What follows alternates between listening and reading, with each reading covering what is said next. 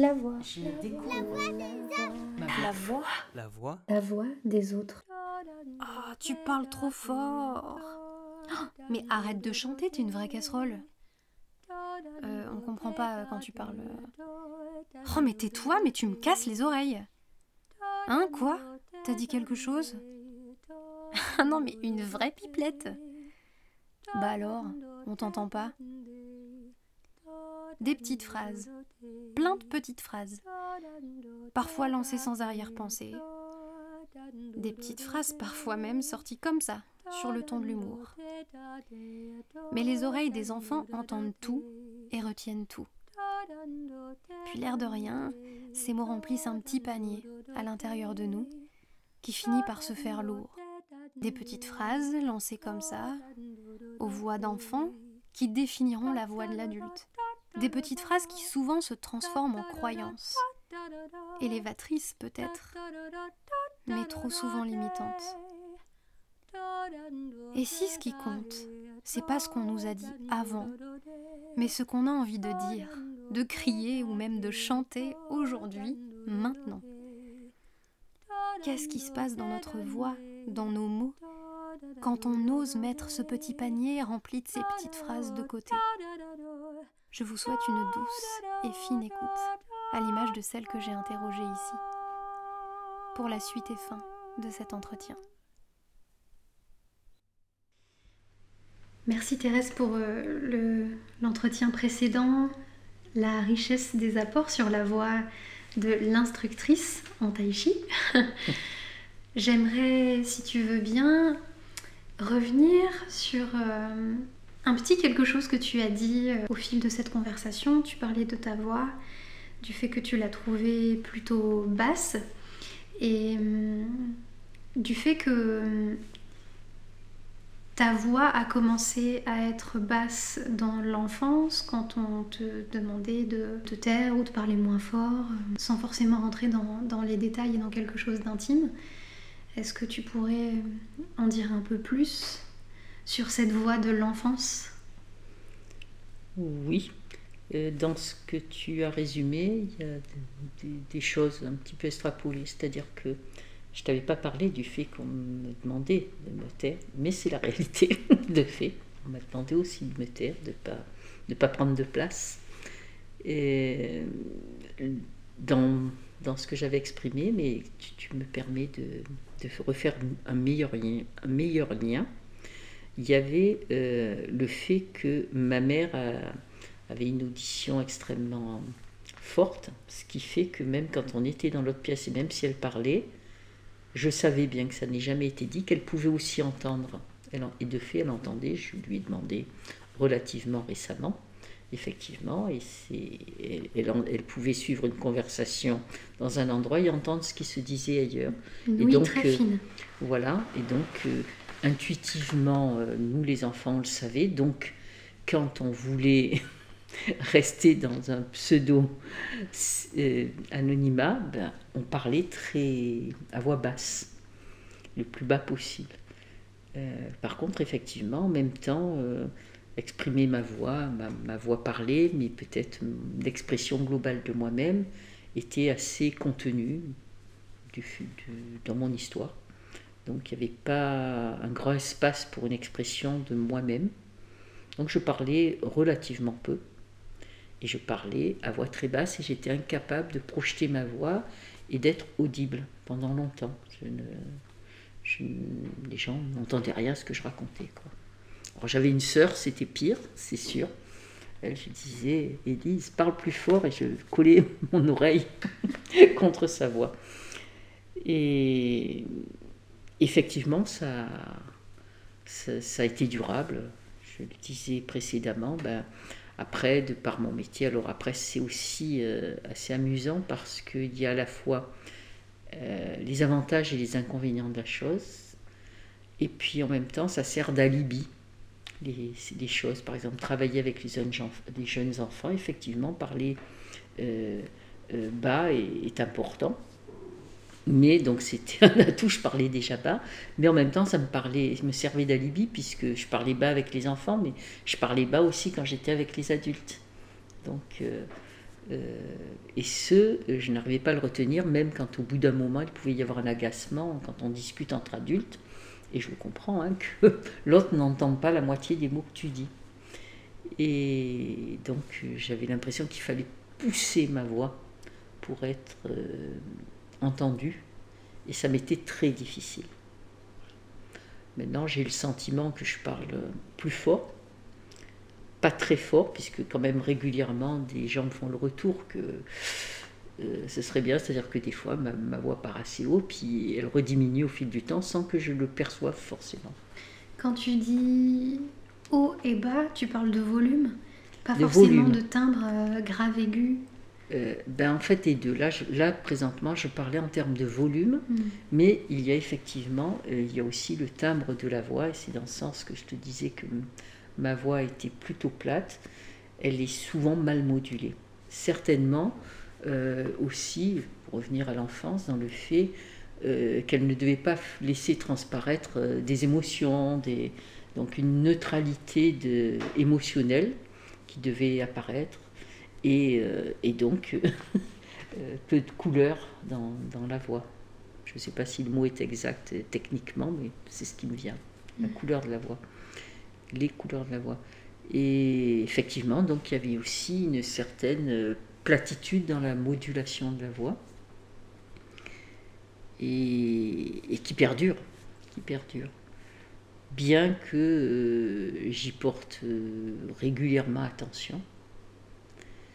Et, c'est vrai que ces traces-là, je pense, d'enfance, chez moi en tout cas, se sont fortement imprégnées. Euh, donc c'est une habitude, mais peut-être plus qu'une habitude. Du coup, est-ce que ta hum, difficulté est plus d'émettre le son que de trouver les mots en eux-mêmes? Oui, oui, oui, clairement. Par ailleurs, je, réalise que euh, ce travail de modulation se fait aussi dans ma petite capacité de laisser s'exprimer dans mon corps et notamment sur mon visage une certaine mobilité qui n'existait pas avant. C'est-à-dire?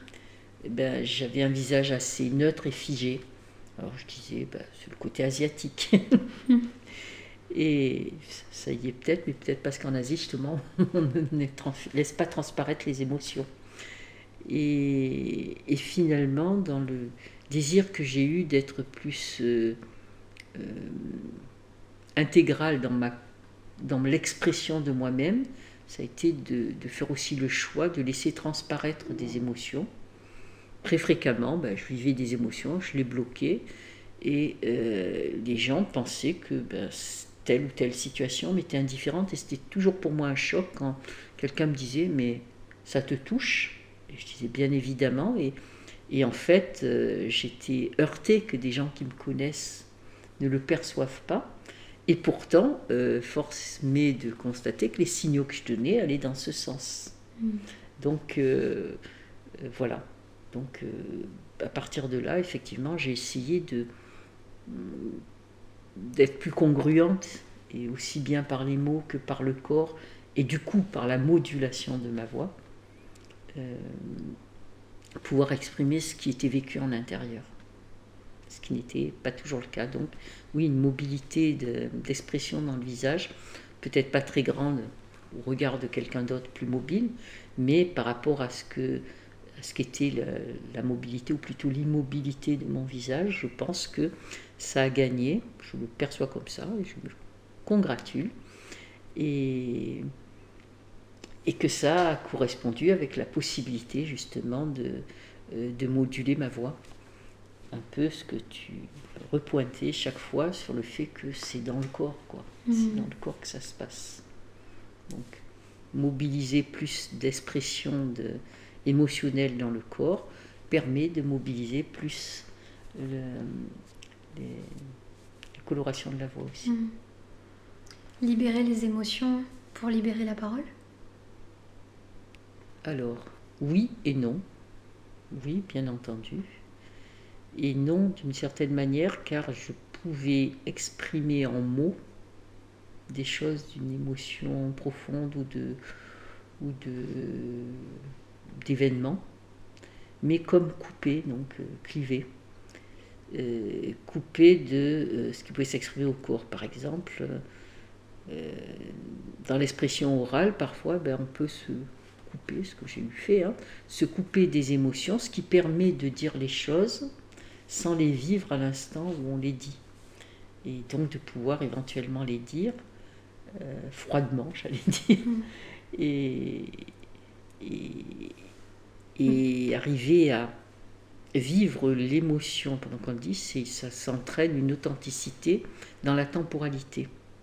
Alors que de permettre de joindre, et donc là on peut toucher les gens, on peut dire des choses horribles que l'on vit, mais tout notre, tout notre corps, notre voix tranquille euh, pas, ne va pas avec.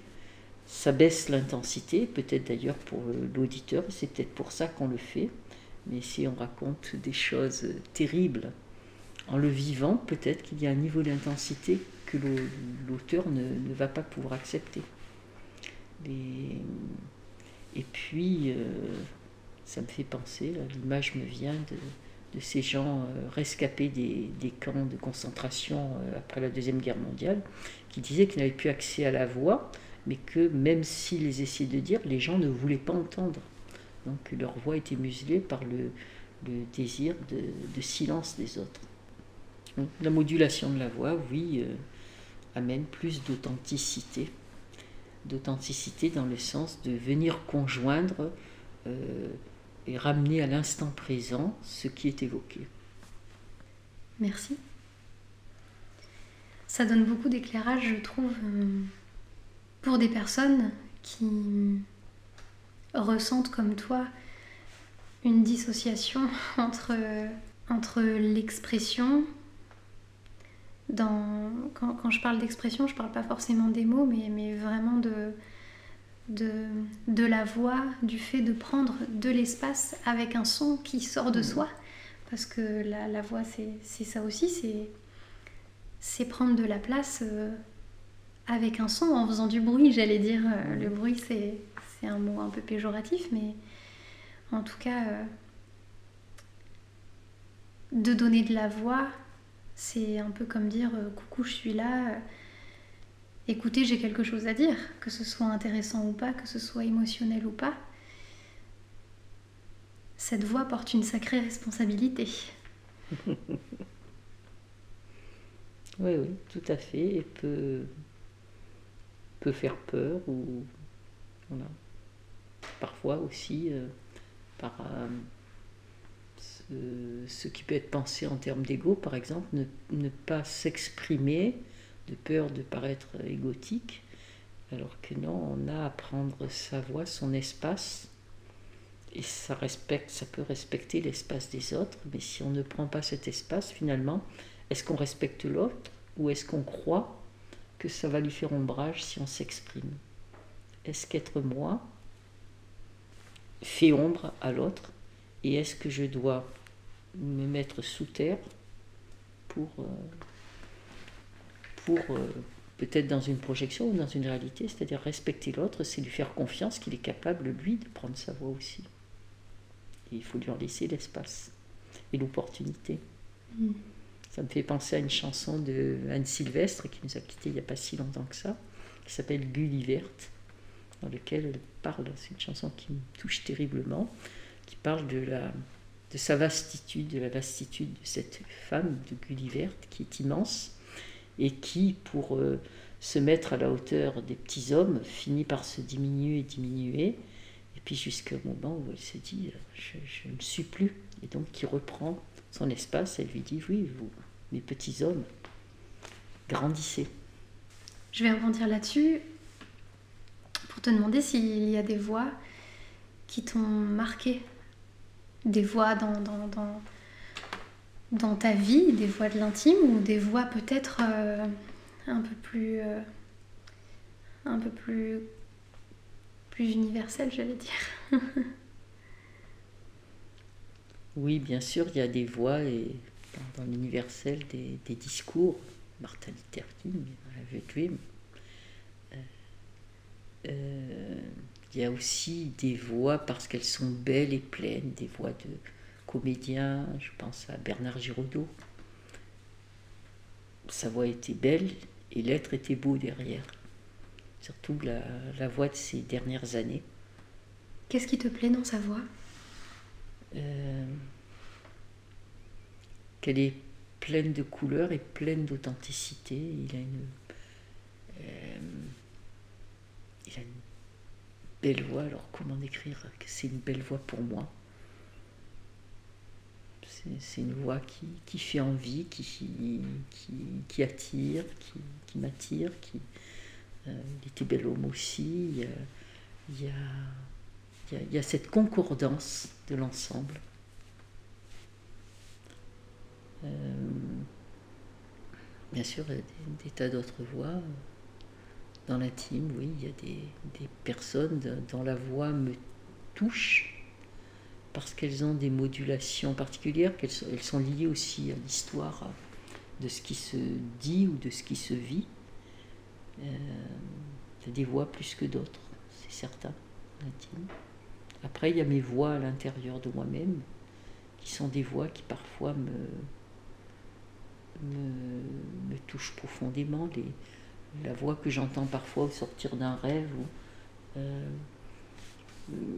à l'intérieur de moi, quelque chose est dit, ça a un poids particulier, ça, ça, amène parfois des, actions, des mises en action chez moi-même euh, dans, dans, ma vie.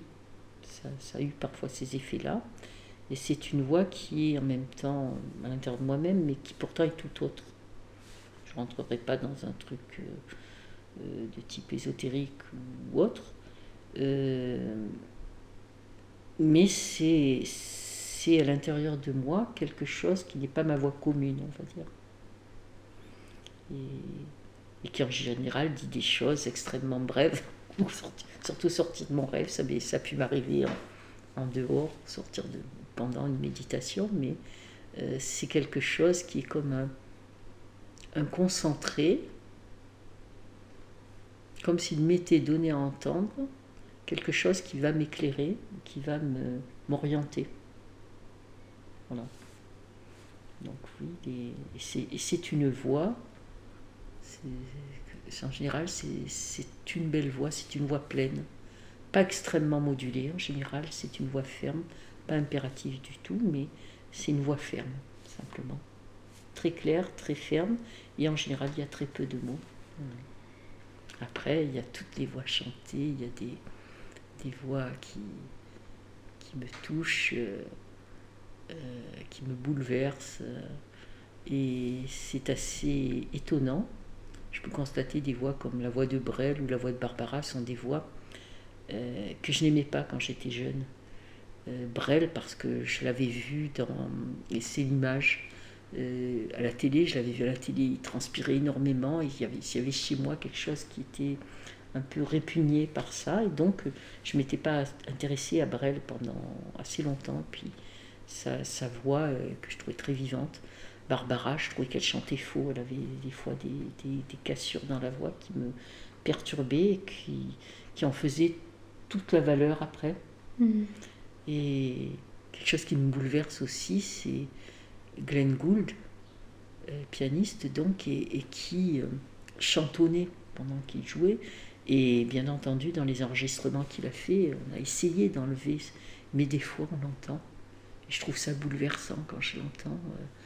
Euh, pendant qu'il joue du piano, bon, autre que son, son jeu me touche beaucoup, c'est vraiment une voix. Mais quand j'entends en plus sa voix, il y, y, a quelque chose qui, qui fait sortir du temps. Je suis touchée directement, c'est comme si on était ensemble à cet instant. Merci beaucoup.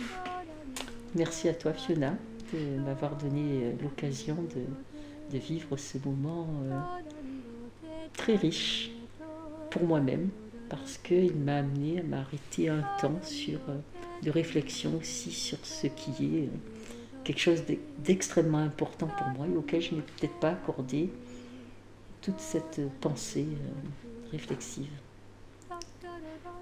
Je vous donne rendez-vous dimanche prochain pour un nouvel épisode, avec une autre voix, dans un autre lieu, d'autres échanges. Sur ma page Facebook et désormais sur Spotify, en cherchant La Voix des autres.